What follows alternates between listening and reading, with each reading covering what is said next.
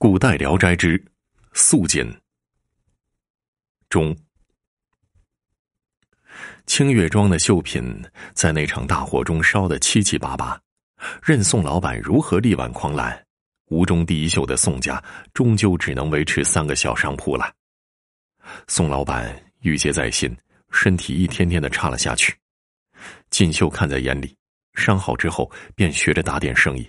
玄素则变得更为安静，整天在屋里看书做绣品，不愿踏出宋府半步。与锦绣也慢慢生疏了。锦绣多次表示不在意身上的伤疤，玄素却只是笑笑。原本清澈的眼内苍茫一片。锦绣慢慢接手了父亲的生意，忙着打理铺子，玄素则躲在院里。两人唯一的交集是每月的初一十五。玄素将绣好的绣品交给锦绣，让他带去绣庄。清月庄慢慢恢复了曾经的繁荣，这当然有锦绣让人惊叹的经商才能以及日夜操劳的因素，但是也少不了玄素那些精巧卓绝的绣品。玄素的一幅绣品已经到了近千两白银的高价。清月庄姐妹花成了吴中坊间茶余饭后的谈资。而比之整日抛头露面、脸上又有伤疤的锦绣，身锁闺中传言清秀脱俗的玄素，更受大家的青睐。玄素十四岁的时候生了一场大病，锦绣将她安置到了宋家在山间的别院休养。这一天的清晨，锦绣好不容易得闲，便匆匆的赶往山间去看望玄素。刚上山不久，轿子便停了。家丁告诉锦绣，前面躺了个受伤的人，问怎么办。锦绣下轿子看了那人的伤势，果断的让家丁搬他上轿，送去医馆。幸亏救治及时，把那人从鬼门关拽了回来。可是天色已晚，锦绣不由得有些懊悔，又没有看成玄素。这人虽然救了回来，却还是十分的虚弱。锦绣无奈，只好让人把他带回自家的店铺。掌柜子瞥了一眼带血的剑，对锦绣说：“哎呦，这人一看便是江湖人，咱留着也不好吧？”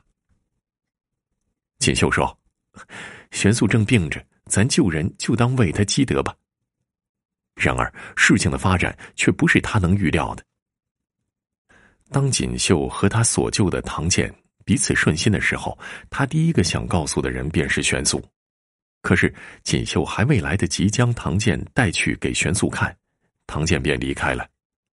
走之前，唐建说：“这是他的最后一个任务，等一切都了结了，他一定会回来娶她的。”锦绣看着他，坚定的说：“好，我等你回来。”锦绣这一等便是四年，在这四年里，玄素修养好了身子，搬回了宋府。清月庄又成了吴中数一数二的绣坊，而宋老爷的病也越来越重了。他拉着年纪渐大的锦绣，老泪纵横。阿爹没有多少日子了，唯一的遗憾便是没能见你觅个好夫婿。孩子，别等了，那人早已不在了。锦绣浑身一颤，泪水不由得落了下来。原来唐建的事，阿爹都知道了。可是连爹都知道的事，他怎么会不知道呢？自己只是个商人，江湖上的事都听在耳里。而唐建也不是江湖上没名没姓的人，他知道他已经不在了，只是不愿意承认。锦绣对着老妇掩面痛哭，哭完之后就派人去请了媒婆。即使锦绣的脸上微有瑕疵，但是宋家的财力、锦绣的才能放在那儿，愿意娶她的男子倒是有不少。如此呢，锦绣认识了盛誉钱庄的大公子韦远熙。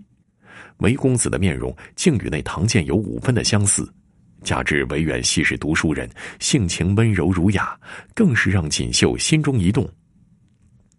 两人煮酒煎茶，执棋论书。锦绣也渐渐的放下过去，慢慢的喜欢上了韦远熙。这一次，锦绣决定一定要带喜欢的人去见玄素。玄素一见到韦远熙，眼睛猛地睁大，手中的绣帕掉在了地上，直愣愣的盯着他，久久的说不出话来。